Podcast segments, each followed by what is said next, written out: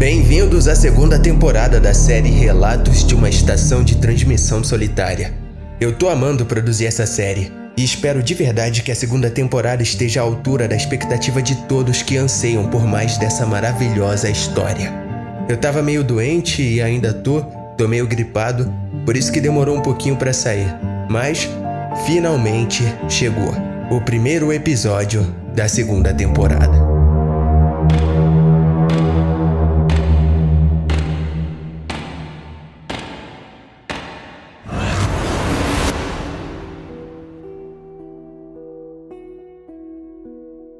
Perdi pessoas queridas, vi meu futuro escapar do alcance de um poço de fracassos, mas nada disso se compara a levar um chute certeiro no pâncreas de um cara que bate recordes de velocidade em uma cadeira rolante. Meu nome é Evelyn Faye Mackinnon, e o fato de minhas iniciais do meio e do sobrenome serem FM é quase um pouco apropriado demais, considerando que eu estou trabalhando como DJ de rádio há alguns meses.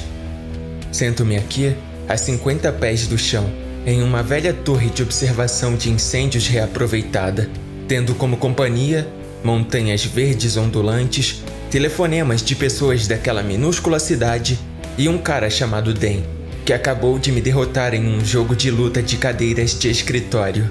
Do meu lugar no chão, dobrada, com duas das rodas da cadeira ainda girando e erguidas no ar, Pude ver um par de botas pretas pesadas entrar pela porta da sala de transmissão.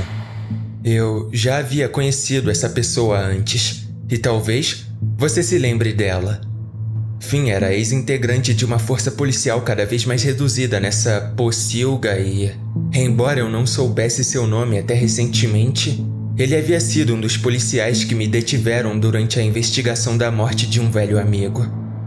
Entre ele e a policial que me empurrou para a traseira de um carro de polícia, ele era provavelmente o mais gentil e agradável dos dois. Isso foi até que o desemprego afetou sua atitude mais dócil.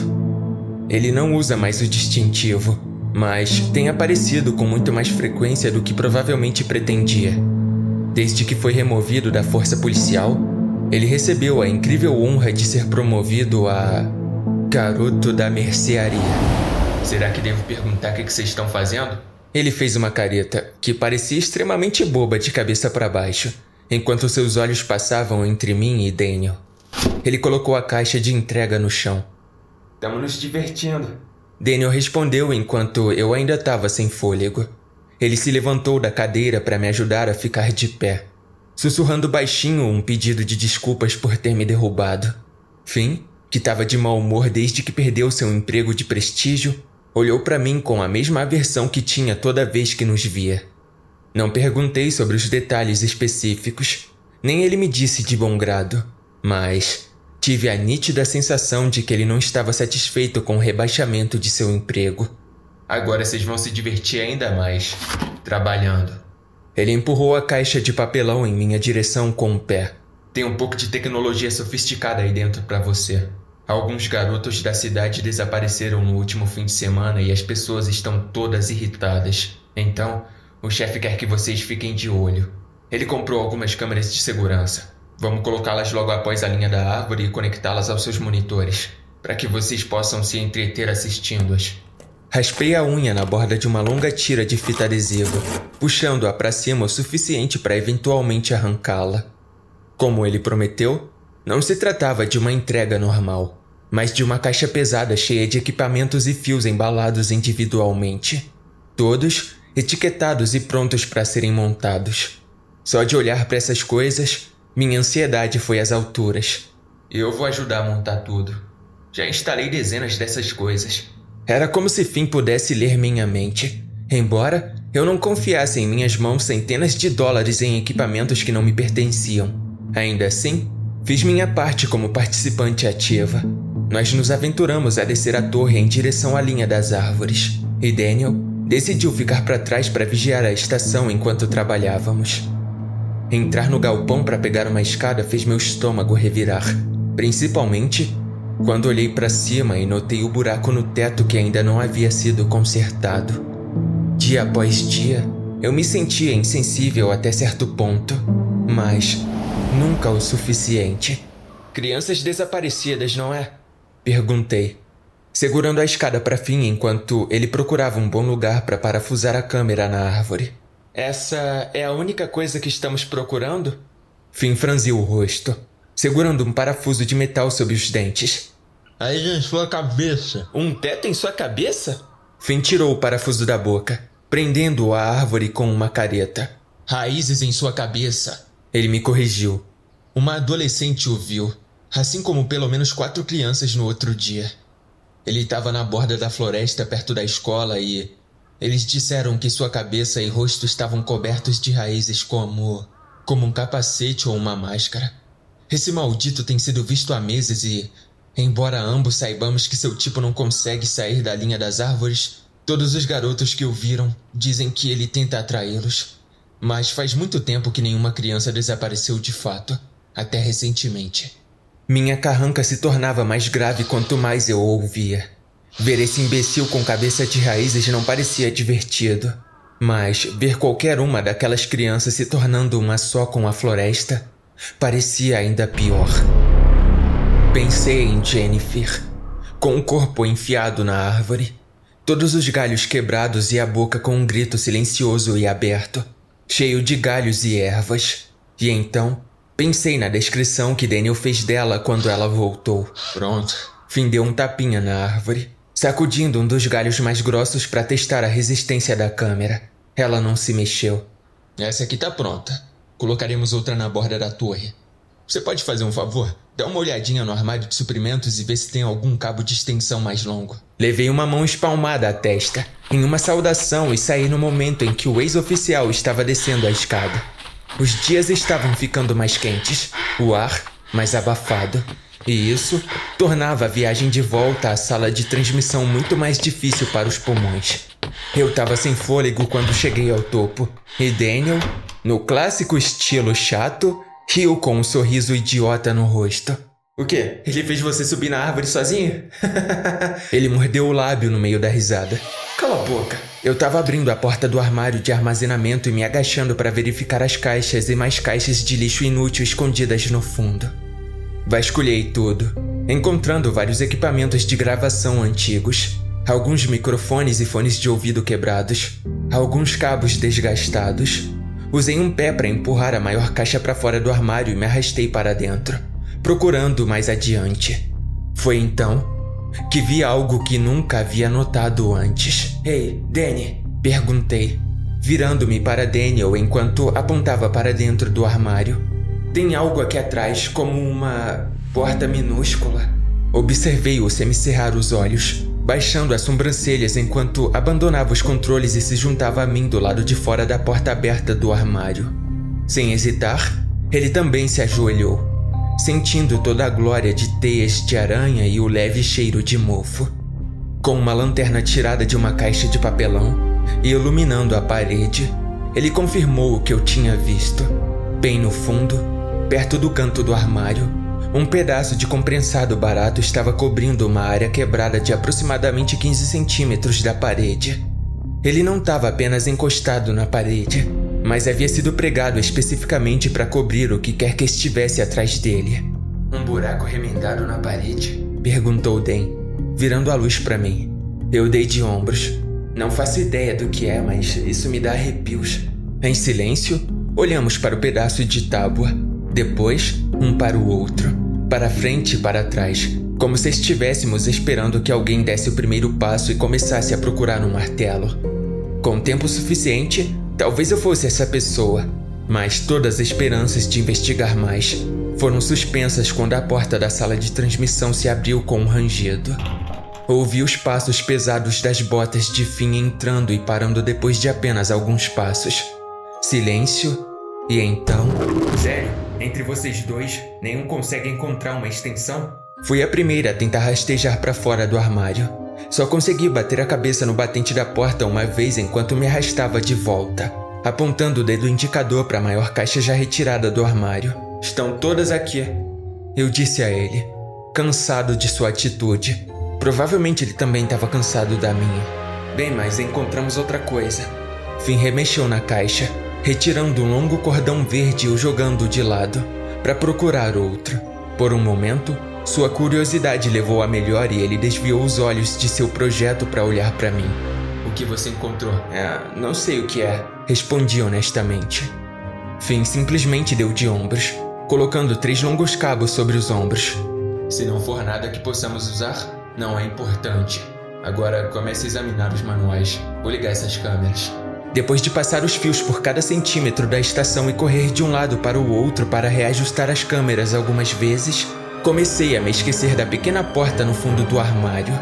Era uma curiosidade passageira, mas, quando as câmeras foram ajustadas e Finn se despediu do dia, a quietude se instalou novamente. Estávamos apenas Daniel e eu, sentados em nossos respectivos lugares na mesa com os olhos passando entre os controles do rádio e as imagens difusas e pixeladas nos monitores. Toda vez que eu olhava para cima, esperava ver alguma coisa, só não sabia o que seria. Ao procurar por outra coisa para me concentrar, meu olhar voltou para a porta do armário aberta. Eu realmente quero saber o que tem aí dentro. Eu disse a Daniel com um olhar de lado. Dava para ver as engrenagens girando em sua cabeça. Ele também não conseguia resistir à tentação. E eu sabia disso. Era apenas uma questão de quem iria abrir a porta. Eu pego um martelo se você segurar a luz para mim. Eu nunca fui muito paciente. Não percebi quanta coisa estava escondida no fundo daquele armário até que tudo foi removido e jogado na sala de transmissão. Nós nos livramos de tudo. Cada caixa, cada pedaço de tecnologia antiga, cada máquina ultrapassada ou quebrada, armazenada para peças. Por fim, Éramos apenas nós. Aquela pequena porta e meus dedos fazendo um punho ao redor do cabo de um martelo. Talvez tenha sido um pouco terapêutico demais esmagar aquele pedaço compressado em pedaços. Porque desisti imediatamente de tentar simplesmente arrancar os pregos da parede de forma limpa. Achamos que poderia ter algo vivo ali, mas à medida que retirávamos pedaços de lascas de madeira e pregos, o que encontrávamos lá dentro era ainda mais desconcertante. Fitas cassete. Daniel pegou uma delas com cuidado entre os dedos, soprando a poeira da superfície. Você já viu uma dessas? Sim, eu tinha um monte delas quando era criança. Eu disse. Britney, Backstreet Boys, NSYNC, mas o Backstreet Boys eram os melhores. Daniel pegou mais algumas fitas cassete e soltou uma gargalhada. Não acho que sejam o mesmo tipo de fitas, Lynn. Embora eu concorde, os Backstreet Boys eram melhores. Aquele buraco na parede era maior do que pensávamos. Encontramos mais de uma dúzia de fitas cassete escondidas lá atrás e, em uma das caixas de equipamentos antigos, encontramos um gravador de fita cassete que ainda estava em condições de funcionamento. Era tentador colocar uma fita e ver imediatamente o que havia nela, mas, só de dar uma olhada, percebemos que elas deveriam estar em algum tipo de ordem. Em tinta de caneta hidrográfica desbotada, estava escrita em uma fita adesiva, colocada no centro de cada uma: número 1, número 2, número 3 e assim por diante até a fita número 14. Foi aí que perdemos uma. A 15 tinha desaparecido, mas a 16 estava lá. Dei uma olhada na hora. Passavam apenas alguns minutos das sete e meia, e o turno de Daniel terminava em duas horas. Você acha que temos tempo para ver se um deles funciona? Ele me perguntou, e tenho certeza que você pode adivinhar minha resposta. Ouvi a fita número um duas vezes seguidas, uma só para ouvir e a segunda para transcrever por escrito. Era uma espécie de registro em um diário, a voz de um homem crepitando no aparelho empoeirado. Alguns pontos da fita estavam bastante danificados, mas Fiz o possível para escrever exatamente o que ouvi. Essa é a íntegra da fita número 1. Hoje é dia 20 de novembro de 2012. Meu nome é Eric e eu sou o número 7, a sétima pessoa a trabalhar na estação de transmissão de emergência de Pine Heaven. Essa manhã, aproximadamente às 5h15, tirei meu velho equipamento da escalada do galpão para ajudar a polícia a retirar o número 6 da torre de rádio. Eu sou um ex-oficial da conservação. Passei quatro anos no resgate de animais selvagens. Estudei o terreno das montanhas, os pântanos profundos e a reabilitação de animais feridos, principalmente aves de rapina. Espero que não haja necessidade de me substituir em breve, mas quero que essa gravação sobreviva, independentemente de qualquer coisa. Às quatro e meia da manhã de hoje, fui acordado por um som vindo do alto. Era arrepiante. O som de metal raspando e choramingando, como se algo pesado estivesse tentando escalar a torre de rádio. Era quase tão irritante para meus ouvidos quanto o som de estática do rádio. Percebi imediatamente que esse último era um grande problema. Minha primeira lição ao chegar foi nunca deixar o rádio sair do ar em nenhuma circunstância, pois isso desencadearia um horror que eu nunca nem sequer poderia imaginar. Tentei consertar o sinal rapidamente, mas depois de apertar todos os botões que conseguia, percebi que o problema estava do lado de fora. Eu ainda podia ouvi-lo. Alguma coisa estava subindo na torre de rádio, interferindo no sinal. Eu nem imaginava que essas coisas da floresta pudessem chegar tão longe da linha das árvores, mas a astúcia delas não tem limites. Sem nada mais a fazer a não ser agir, desci correndo a torre de vigia para dar uma olhada do chão. Ainda estava escuro lá fora e fazia um frio de rachar. Com a lanterna na mão, eu a iluminei até a torre de metal que se erguia sobre o antigo prédio da guarda florestal. A primeira coisa que vi foi uma mancha de carne em muitos tons e texturas diferentes. Mas não era apenas uma coisa lá em cima. Havia pássaros, pelo menos uma dúzia deles, mexendo nos fios, bagunçando o sinal. Suas asas e vozes faziam um barulho ímpio enquanto todos lutavam por pedaços de cabo elétrico para arrancar e levar consigo. Mas, envolto nas barras de metal, segurando a torre com um peso que parecia colocá-la em risco de cair, estava o animal mais grotesco que eu havia visto desde minha chegada. À primeira vista, parecia um alce ou um cervo, mas seus olhos eram de um branco puro e seu pelo era um cinza empoeirado, coberto de lama e podridão.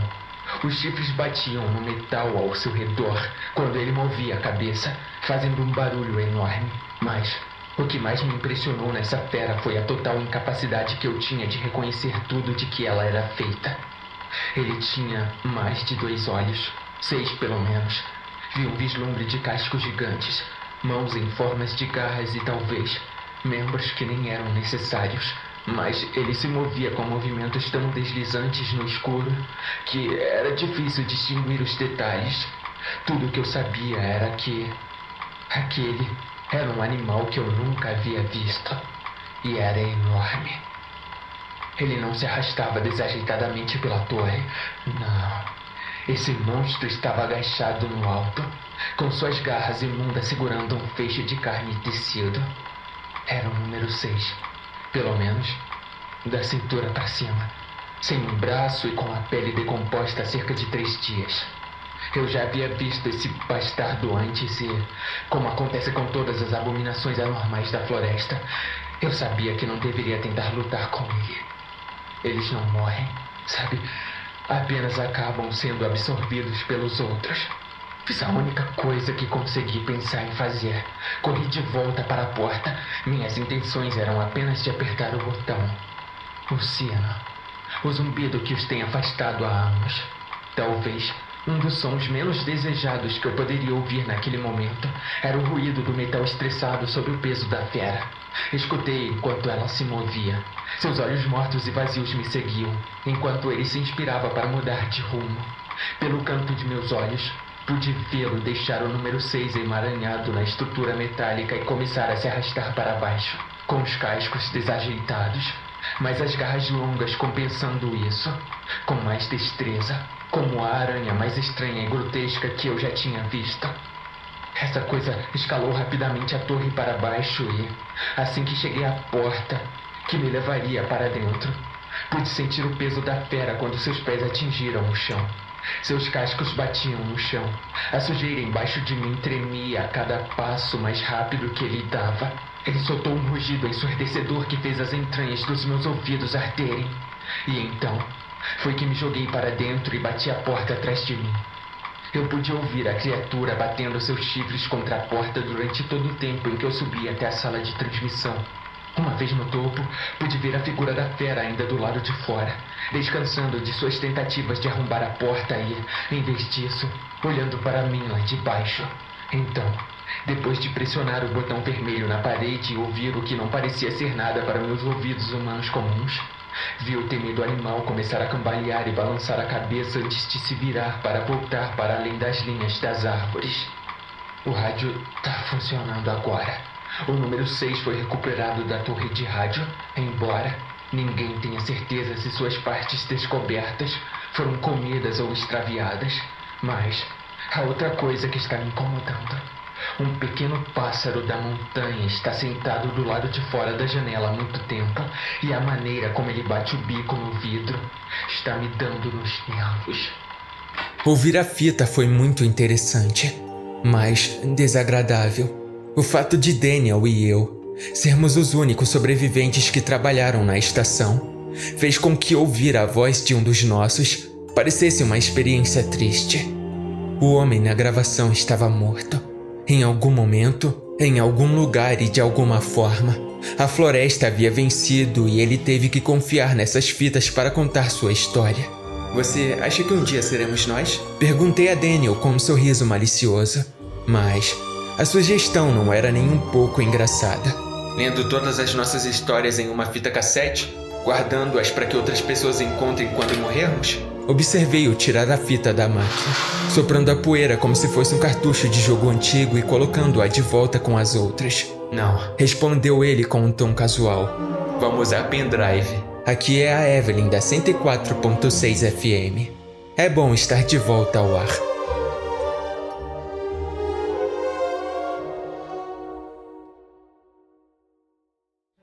Se você gosta do meu conteúdo, considere se tornar um apoiador. Além de me ajudar a continuar produzindo e melhorando, você tem acesso a conteúdos exclusivos e é citado no final de cada episódio. Se ainda não é inscrito ou não segue o podcast, segue aí que tô trazendo conteúdo novo semanalmente. Agradecimento especial aos apoiadores: Nayara Nascimento, Gabriel Lima, Augusto Ferreira. Muito obrigado pelo apoio. A ajuda de vocês faz toda a diferença.